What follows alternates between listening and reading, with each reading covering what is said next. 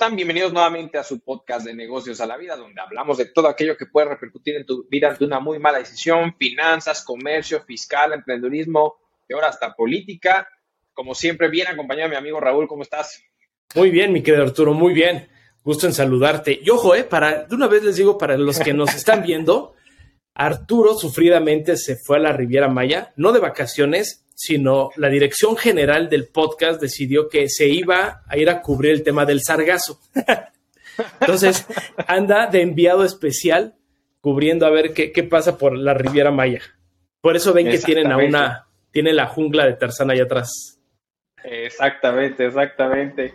Pues sí, la verdad es que me, me tocó ahora estar por acá, desde este lado. La verdad es que un calor cañón, cañón, la verdad es que sí, estábamos ayer a 30, 32 grados, una cosa así, la sensación térmica de 40.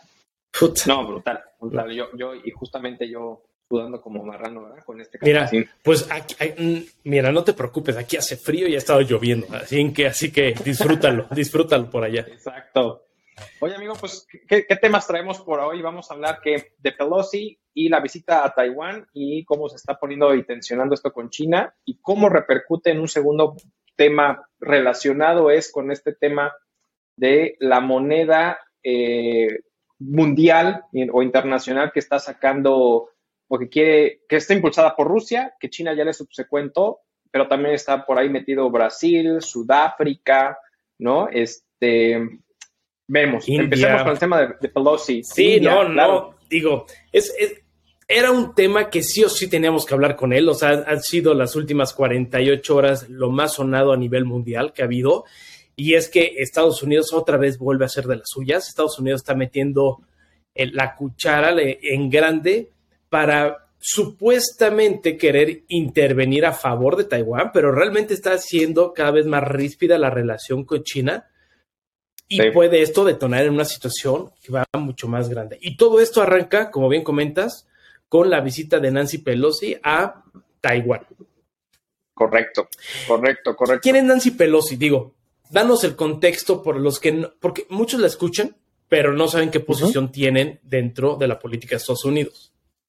Claro, Nancy Pelosi es, es, esta, es una congresista justamente de Estados Unidos por el estado de California que tiene desde 1987 siendo congresista, pero actualmente, perdón, tiene una posición como la presidenta justamente de la Cámara de Representantes de Estados Unidos desde el 2019, pero ella había estado previamente del 2007 a 2011. Ella está del lado de los demócratas, es decir, con el partido de Biden, que está actualmente en el poder. Pero aquí lo interesante de esta situación eh, mediática que está jugando todo este, esta, este papel es porque ya tiene mucho tiempo desde que un representante de Estados Unidos de alto, de alto mando, ¿no? Y que es el tercero. O sea, Nancy Pelosi es el tercer mando del escalafón político de Estados Unidos. O sea, presidente, vicepresidente y, la representante de la Cámara. Exactamente. Y entonces la última visita que una persona de este nivel, de este calibre, de estas pelotas para visitar a Taiwán, fue en el 97, que fue Newt Gingrich, que fue justamente en su entonces el presidente de la Cámara de Representantes, justamente en Estados Unidos, pero él del lado de los republicanos, cuando estaba Bill Clinton eh, como presidente en el país de la parte demócrata. Pero entonces justamente es cuando estaba en este proceso, cuando llegan y, visitan en ese entonces eh, China, bueno, no, no es cierto, visitan Taiwán, es cuando estaba el proceso de integración de Hong Kong a China después de que Reino Unido prácticamente les vuelva a regresar Hong Kong y empezó ese tema ríspido y no le quedó a otra más a Estados Unidos más que aceptar pues esa integración nuevamente de Hong Kong a la República Popular China como tal, porque justamente aquí el punto interesante es cómo China ve, o bueno, más bien, del lado del occidente, tú no me dejas mentir, cómo vemos a China y vemos como China, Hong Kong y Taiwán como tres entes independientes. Correcto. De cierta manera, China del otro lado dice, no, no, no, somos, somos China. Que, que, tengan, que tengamos diferencias o alguna situación particular es otra cosa, ¿no? Pero al final, justamente, eh, eso es la trascendencia del por qué la, importancia de, esta persona, de este Pelosi que visita Taiwán y lo que representa alrededor, bueno, que ahí tú lo podrás comentar bien, porque es todo el tema económico, todo el impacto, el tema conspirativo, todas las situaciones que hay de fondo de lo que puede representar justamente esta visita, ¿no? Sí, correcto. Y, como bien comenta, o sea, hay que considerar que si si bien China ha sido hasta cierto punto mesurado en el hecho de querer eh, eh, traer consigo a esos dos territorios adicionales, hay que recordar que China es un planeador a largo plazo, ¿no? Y siempre lo hemos platicado en los podcasts. O sea, China sabe hacia dónde va, no importa si tarda 10, 20, 30, 50 años, ¿no? Pues de hecho, Hong Kong estuvo, fue colonia británica y después de 100 años se la liberaron a China, ¿no? Y Taiwán no, no es colonia tal cual, pero es una situación que ya desde hace mucho tiempo, y tú y yo lo platicamos en uno de los episodios, China en algún momento va a querer y va a querer apropiarse de Taiwán ya de, de una manera un poco más directa como lo está haciendo Rusia con Ucrania. Pero bueno, parte de todo esto es que, pues obviamente a China, a China le brinca demasiado porque el motivo de, uno de los motivos, al menos para aspectos políticos, ¿no? De comunicación que establece el motivo de que Nancy Pelosi vaya a Taiwán es para defender la democracia. Es para ir casualmente, casualmente ¿no? Para ir, reconocer a Taiwán, que políticamente es un, es un golpe muy duro a China, porque le está diciendo prácticamente a China, oye, yo no reconozco que esto sea eh, territorio chino, yo reconozco la libertad de Taiwán. Entonces, ahí llega un primer golpe directo, sobre todo porque ya había manifestado durante el inicio de este año, eh, ¿cómo se llama tu amigo Xi Jinping? ¿O cómo? Xi Jinping. Xi Jinping, que decía, nadie se debe de meter en, la, en el conflicto, en el, en el tema que trae China con Taiwán. No se deben de meter, evítense problemas y Estados Unidos parece que le, le patearon la colmena y dice, ah, como chingados, no, voy y me meto. Exacto. Entonces, eso es un, políticamente es una de las partes donde está afectando. Si lo vemos del lado de, de, de Occidente, lo vemos demasiado normal porque para nosotros, pues si Taiwán es un país independiente, lo que está haciendo Estados Unidos no es nada fuera de lo común ir y reconocer hacer una visita, ya llevaba mucho tiempo, pero no es una visita única a Taiwán, sino va a otros países de Asia a generar esta, eh, eh, estas visitas cordiales diplomáticas para reforzar las alianzas. Pero en el lado asiático, eso es un golpe bastante duro y directo porque le están retando a China y prácticamente le están diciendo esto para Estados Unidos y ojo, la relación de la OTAN, porque por ahí ya salió Alemania de, de Metiche, este, ¿no? Consideramos que Taiwán es independiente. Entonces, punto número uno, primer golpe, tema político. Vámonos al tema comercial, Arturo. Ese, eso es un tema importante que es otro de los motivos que se presume por los cuales Estados Unidos, a, a pesar de las advertencias e incluso peticiones políticamente correctas por parte de China, mandó a Nancy Pelosi, como dices, esta mujer con este valor que tiene, le valió tres cacahuates, agarró el avión y hay imágenes en donde se ven que casas, aviones casas militares van protegiendo el avión e incluso aviones de guerra por parte de Taiwán se elevaron y ayudaron a guiar al, al avión de, Nancy Pelosi a Taiwán. Pero bueno, comercialmente, ¿qué es lo que está pasando? Una de las preocupaciones que tiene Estados Unidos es que Taiwán es de los principales productores de microchips y semiconductores a nivel mundial. ¿No? Es, es la joya de la corona porque todos se lo pelan y particularmente hay una empresa que se lleva arriba del 80% de producción de todo lo que hace Taiwán. Y esta, Arturo, de manera específica, es la que alimenta arriba del 95, 90 y tantos por ciento a todas las empresas y compañías de Estados Unidos para hacer semi, este, para utilizar semiconductores y microchips. Entonces, ¿Tesla en riesgo? ¿Está Tesla en riesgo? ¿Está ¿Apple en riesgo? Uf. Claro. exactamente, exactamente. Y aquí, ¿qué es lo que pasa?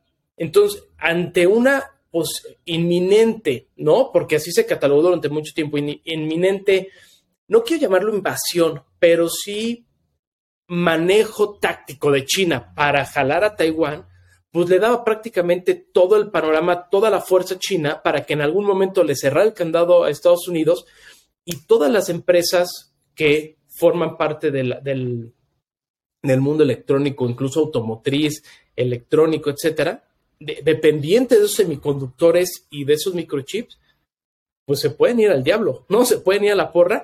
Y hoy en día, Arturo, tú lo comentaste muy bien en los últimos capítulos, son los que están, eh, están este, sosteniendo al Standard Push 500 hoy en día. Correcto. Y es que justamente acabas de decir, y, me, suena, me suena esta historia a una historia, remontémonos por ahí de enero, febrero del 2022, cuando había un país que decía que era independiente y otro que decía que le pertenecía a Rusia, Ucrania. Me suena como esa historia macabra. Entonces, muy similar, porque al final Taiwán desde el, desde el 49, después de la guerra civil que estalla, justamente se separa de, China y está la República Popular China, que es la China en la que conocemos, y está Taiwán como, una, como la República China tal cual, ¿no? y al final, la, la, presidenta que está actualmente en Taiwán es, es pro-independiente, es decir, reconocer, porque a diferencia de Hong Kong, ¿no? Taiwán sí tiene su propio sistema democrático, su propio sistema multipartidista, a diferencia justamente de toda la República Popular China, que, al final está presidida por el tema que bien sabemos de la parte comunista. Sí. Entonces, pues es, un punto importante. Entonces, ¿qué es lo que, es lo que busca? Eh, que poco a poco se han ido metiendo China de tal suerte de que al final cualquier país, cualquier situación comercial la tienes que negociar conmigo, no con Taiwán. Entonces, entonces, justamente aquí obviamente el hecho de que Estados Unidos vaya y diga, sabes que no, yo voy con Taiwán porque lo reconozco de manera independiente, porque no quiero ir a negociar contigo, perro. Exactamente. Entonces quiero ir a negociar, quiero ir a negociar directamente con Taiwán y es justamente la trascendencia de esto.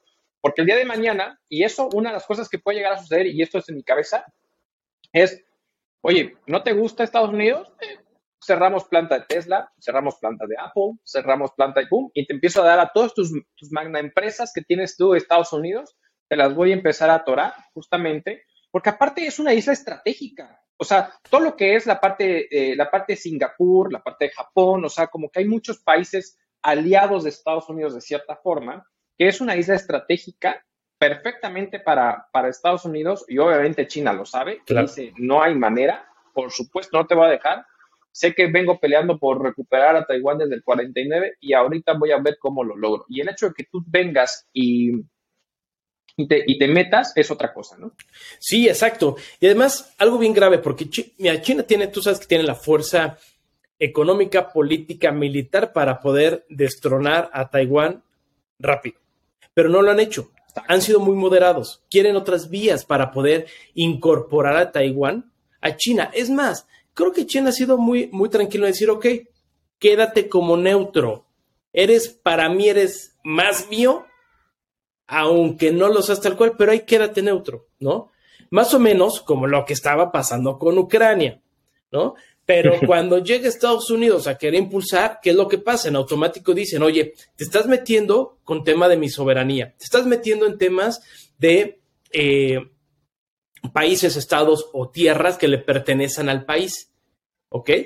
Te estás en un lugar estratégico en el cual, para efectos de bélicos o de guerras, puede ser este, contraproducente para mí, llamándose China, llamándose Rusia.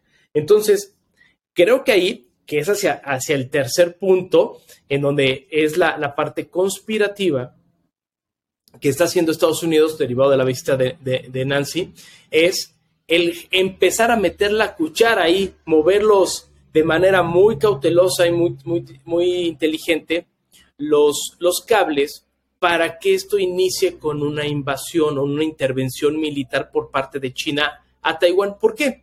Porque casualmente, ¿quién fue el que dijo, oye, yo estoy a favor de Taiwán? Yo apoyo a Taiwán. Nunca he visto en, las, en los comentarios, posiblemente sí, pero yo no lo he visto, que diga yo Estados Unidos voy a ayudar o voy a intervenir militarmente si China quiere invadir Taiwán. Nunca lo dijo Arturo, nunca lo dijo, pero sí dijo yo voy a ayudar, así como iba a ayudar a Ucrania. ¿Cómo le está ayudando? Que ahí viene la parte conspirativa, darles financiamiento, venderles armas y que empiece todo el movimiento de las industrias principales en Estados Unidos, que es petróleo, armas y el tema de financiamiento, ¿no? Entonces, pues por ahí muchos dicen que puede ser uno de los motivos por los cuales Estados Unidos ahí anda picándole las costillas a Taiwán para que esto reviente. que contradice, contradice un poco o chocaría un poco con el tema que platicamos comercial, ¿no? De los semiconductores, porque en ese momento, pues se da un balazo en el pie a Estados Unidos si llegara a pasar claro, así.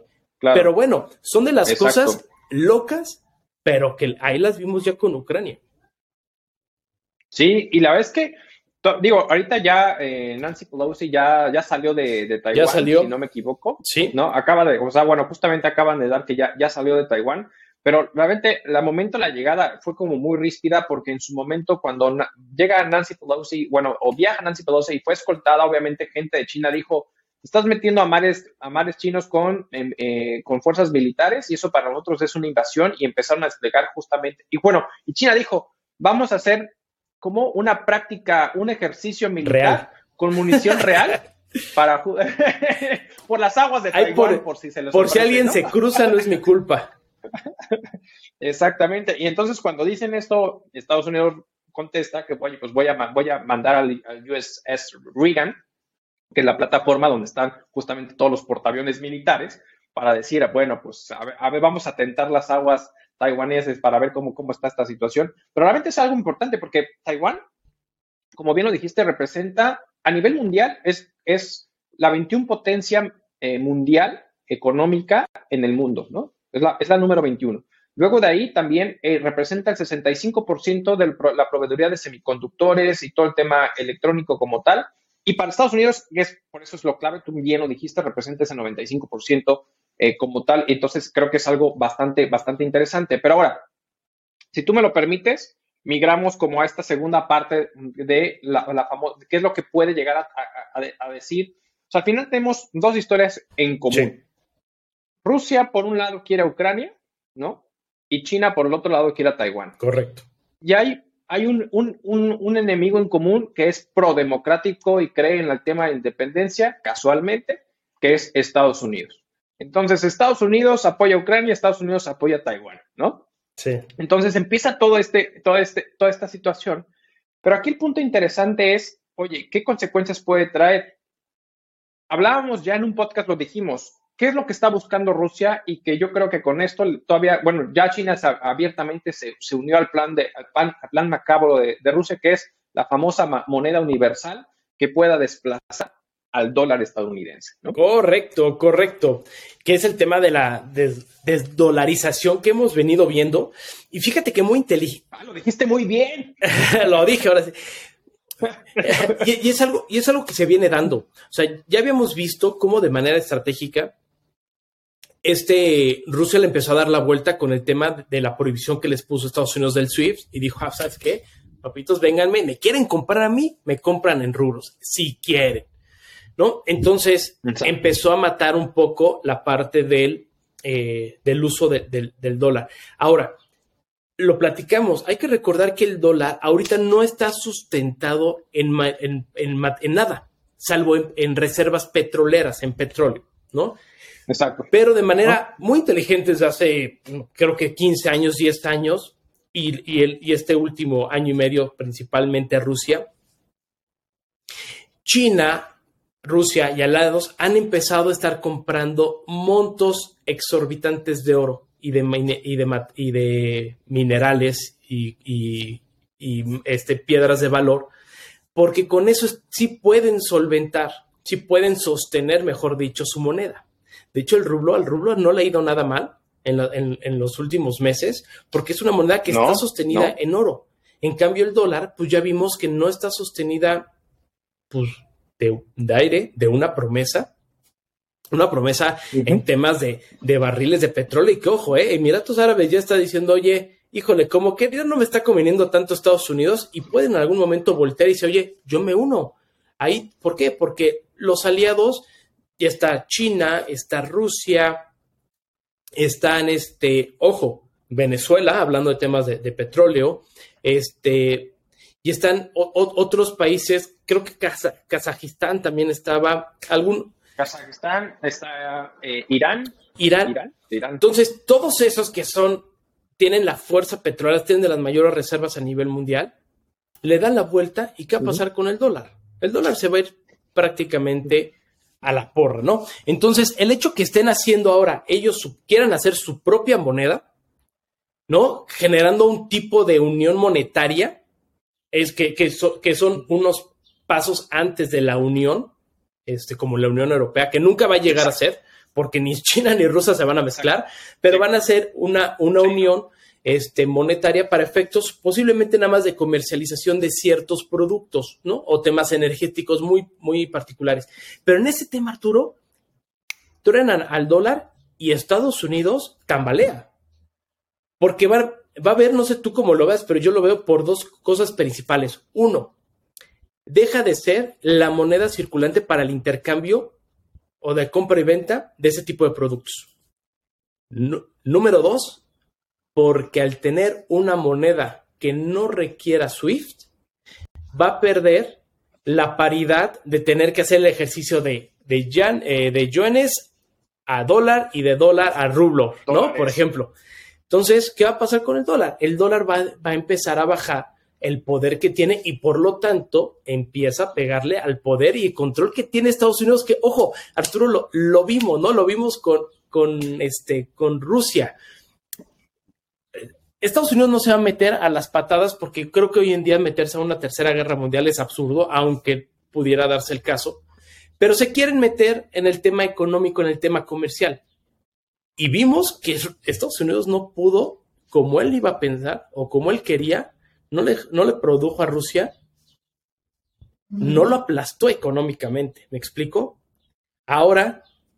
Pero nada, pero nada, porque Rusia fue inteligente, o sea, Rusia ya venía, o sea, este tema de, la, de planear en una moneda global como reserva global, porque justamente una, una de las exposiciones de motivo del por qué esta propuesta de moneda global, una, de entrada es justamente decirle al dólar, con permiso, ahí nos vemos. Otra es buscar una, una moneda que sea estable ante este tipo de conflictos, que ahora siempre todo se mueve. ¿Por qué? Porque todo está en base al dólar. Entonces, como todo está en base al dólar, cualquier moneda se puede mover muy fácilmente o esta paridad o este tipo de cosas. Entonces, buscan de cierta forma crear esta moneda para que proteger esa estabilidad monetaria de cierta, de cierta manera. Dos, un mecanismo internacional para hacer transferencias justamente desplazando a la parte occidental, decir, a través del SWIFT, como bien lo comentas.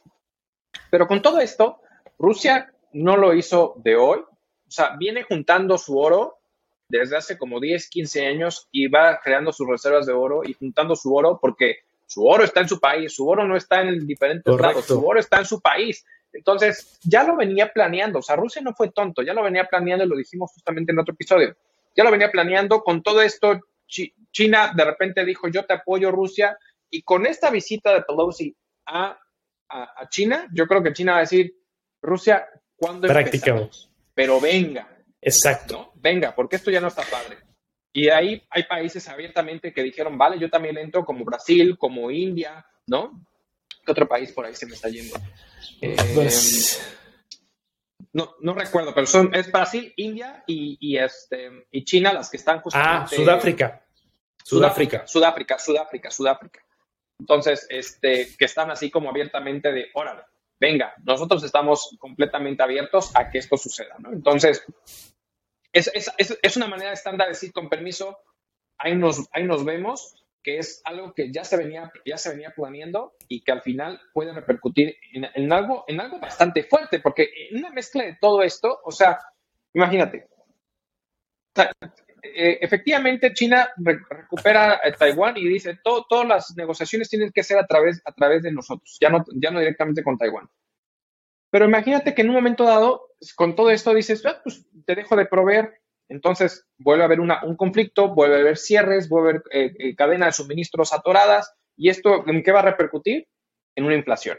Nuevamente, en una inflación que nos va a pegar a todos, porque justamente como un gran proveedor, de todo, de estas situaciones que no solamente son los carros, es toda la parte de electrodomésticos. O sea, hay muchísimas cosas que van a impactar en la vida de todos y que al final nos va a generar que pueda provocar una inflación y esto puede estallar y se puede venir algo mucho más fuerte si no se llega a controlar y si empiezan a haber una, una instabilidad. Entonces, obviamente, China va a decir, por supuesto, me voy contigo, Rusia, hagamos esta moneda. Y, y ahora, y ahí es en donde puede llegar, ¿eh? O sea, puede llegar a empezar ahora sí el nuevo orden mundial que tanto habíamos platicado, porque hay que recordar que China ya tiene una moneda digital basada en blockchain.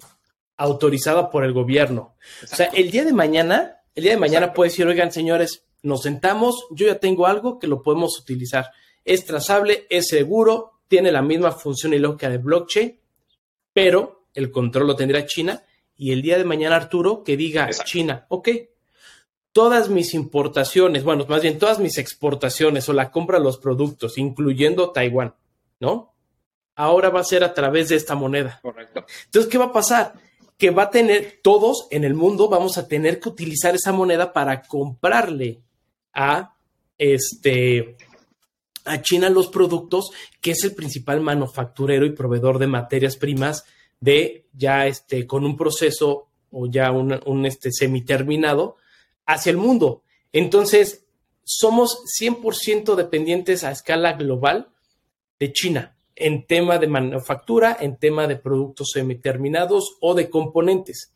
Si China dice, oye, ya, ya vamos a cambiar las reglas, quien quiera que yo forme parte de la cadena de suministro, que básicamente es global, ahora utilizamos esta moneda. Y entonces dólar, adiós compadre, te llamaste, nadie lo utiliza y Estados Unidos, yo creo que tronaría todo el poder que tiene y ya va a ser un país más que no va a tener la fuerza correspondiente para hacerlo, porque Estados Unidos juega mucho porque él básicamente controla todas las organizaciones, ¿estamos de acuerdo?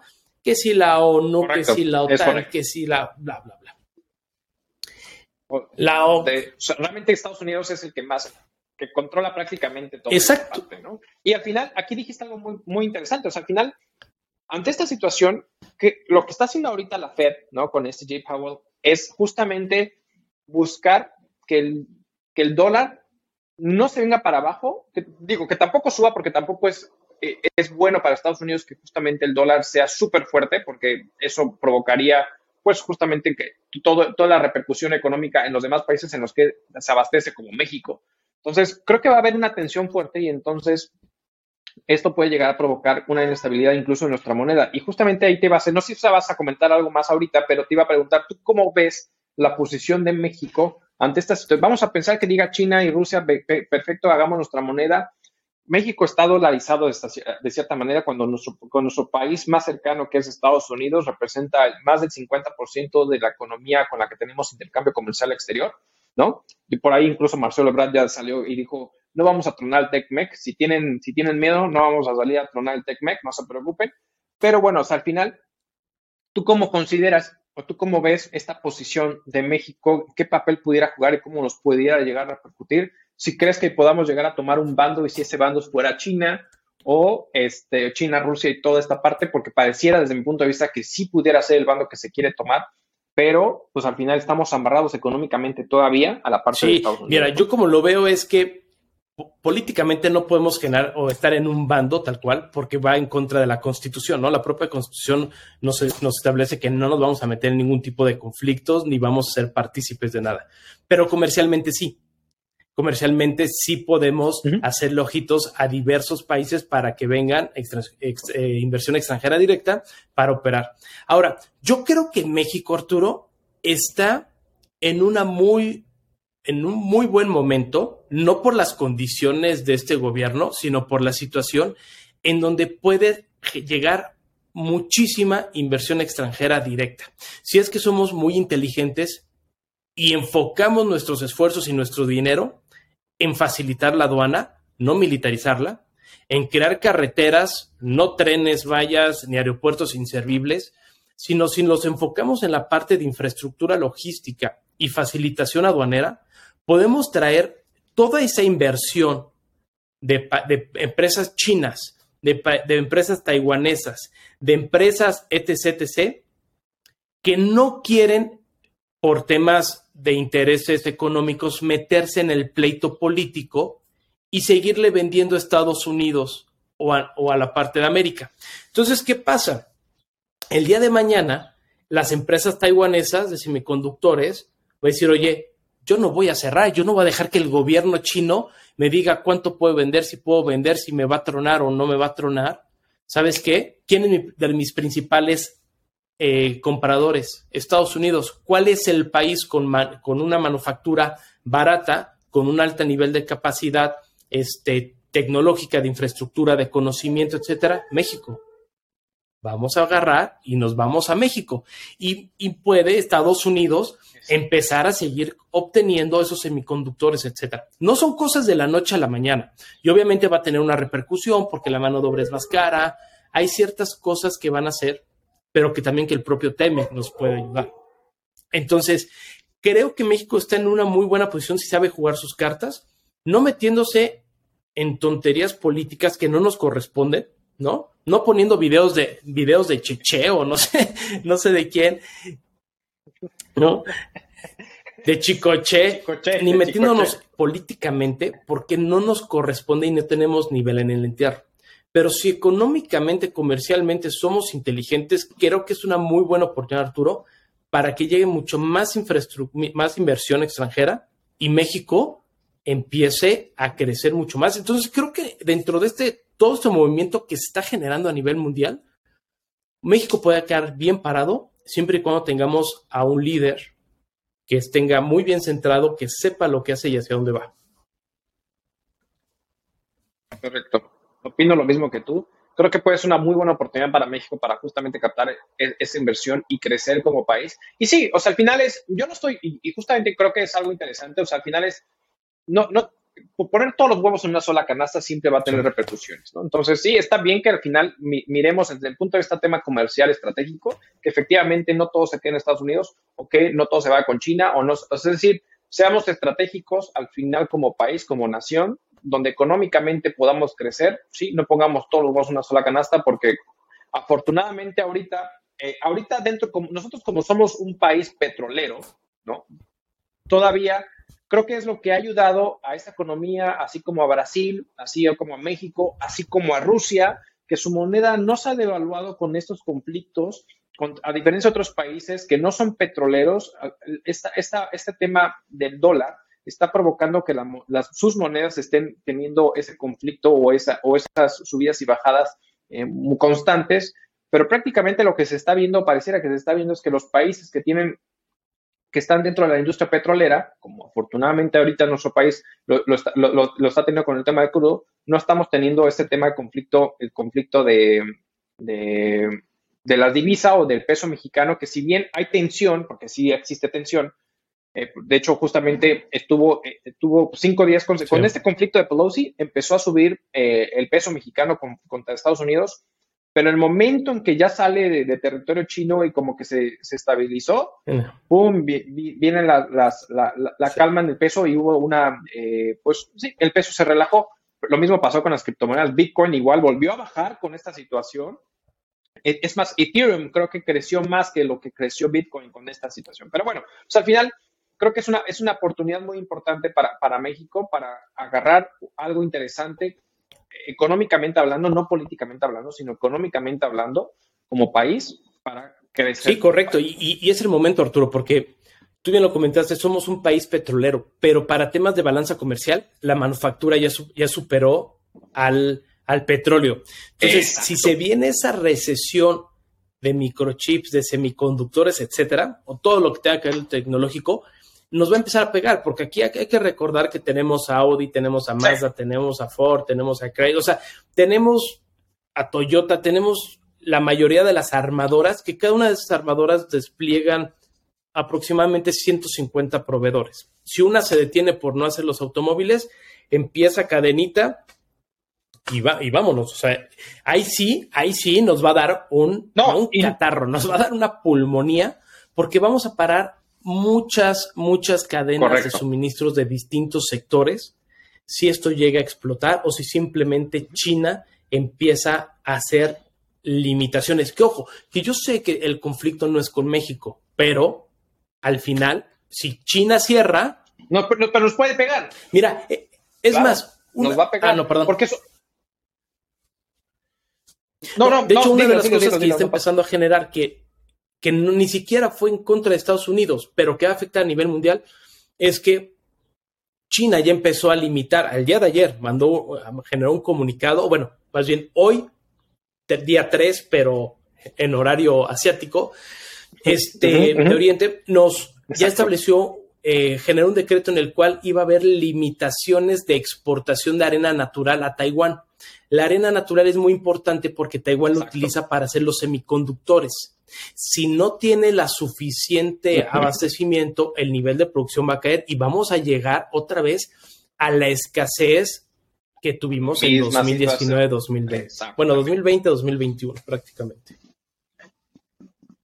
Y con todo eso, y justamente, digo, lo que yo iba a comentar hace un momento es, hablamos mucho de esto y pareciera que solamente nos enfocamos en el tema de los autos. No, no. O sea, al final el tema de los semiconductores, hay muchas cosas. O sea, al final es, oye, camiones, para temas logísticos, para transportación de material, para transportación de alimentos, para transportación. O sea, todo esto puede llegar a tal grado en la cadena de suministros o en la cadena justamente comercial de que vamos a tener inclusive conflictos de alimento, que es lo que estamos teniendo ahorita. O sea, hay una escasez de, alimentos a nivel mundial que está provocando esta situación. Entonces, a ese grado puede llegar a afectarnos. O sea, no solamente es como, de, ah, pues simplemente ya no compro el carro que quería y listo. No, no, no, es que no va por ahí. O sea, hay, hay toda una serie de situaciones que van a provocar ese desabasto y que nos va a pegar, se nos va a ir las nubes, la inflación, todo el rollo, y por más que suban el salario mínimo, como lo han venido haciendo estos últimos tres años, no va a alcanzar, no va a alcanzar, no se va a poder, no va, va a ser insostenible,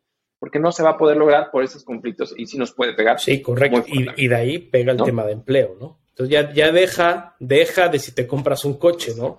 Más bien hay que, hay que esperar a no perder tema de un ingreso económico. Pero bueno, Oye, nada más para, para comentarlo. Fíjate que hace media hora, más o menos, este, notificaron que 27 aviones, ya, se empezó a poner, bueno, 27 aviones de guerra chinos ya invadieron eh, espacio aéreo de Taiwán. Ya, ya, ya, está por ahí. No, no, no, no dicen que haya, que todavía haya un, un, este, un combate o hayan abierto fuego, pero ya están tanto en líneas marítimas o territorio marítimo como aéreo, eh, equipo militar de China ya, ya, invadió. O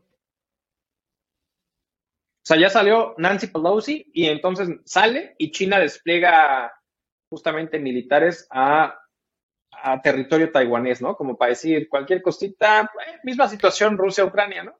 bajita la mano Crimea, bajita la mano no sé qué. Exactamente, exactamente. Entonces, por, por, eso te digo que muchas de las conspiraciones de como que Estados Unidos llegó, picó, este, le pegó a la colmena, agitó, vámonos. vámonos. Exactamente. Pues ojalá, ojalá y no, se, no sea un conflicto más grande y, digo, o sea, al final siempre hemos dicho, hasta el final cada quien su, su libertad política, ideología política y tema democrático, lo que ustedes quieran y manden. Ojalá esto no, más bien es como ojalá esto no trascienda más allá, que nos repercuta en un tema económico y nos pegue de tal grado que nos perjudique a todos nosotros, al mundo y obviamente exacto, a todos como Exacto, exacto, exacto. Como tal. Exactamente, mi estimado. Nada, nada, desearte un buen regreso, que aproveches la playita del tiempo que te queda por allá y ahí me pasas el informe del sargazo. Muy bien, claro. Buenísimo. ya lo estamos preparando. Pues muchísimas gracias a todos por acompañarnos nuevamente en este su episodio, en este su podcast. Saben que estamos en todas las plataformas de audio, Apple Podcasts, Google Podcasts, Spotify, Amazon Music, eh, Deezer, cualquier, cualquier eh, plataforma de audio. Estamos, suscríbase dele cinco estrellitas y comparta. Y por supuesto, tenemos nuestro video podcast en YouTube. Suscríbase, dele esa campanita para que le llegue la notificación. Comparta, por favor, comparta comparte esa información importante que todos debemos de conocer. Exactamente. Nos vemos. Pues hasta luego.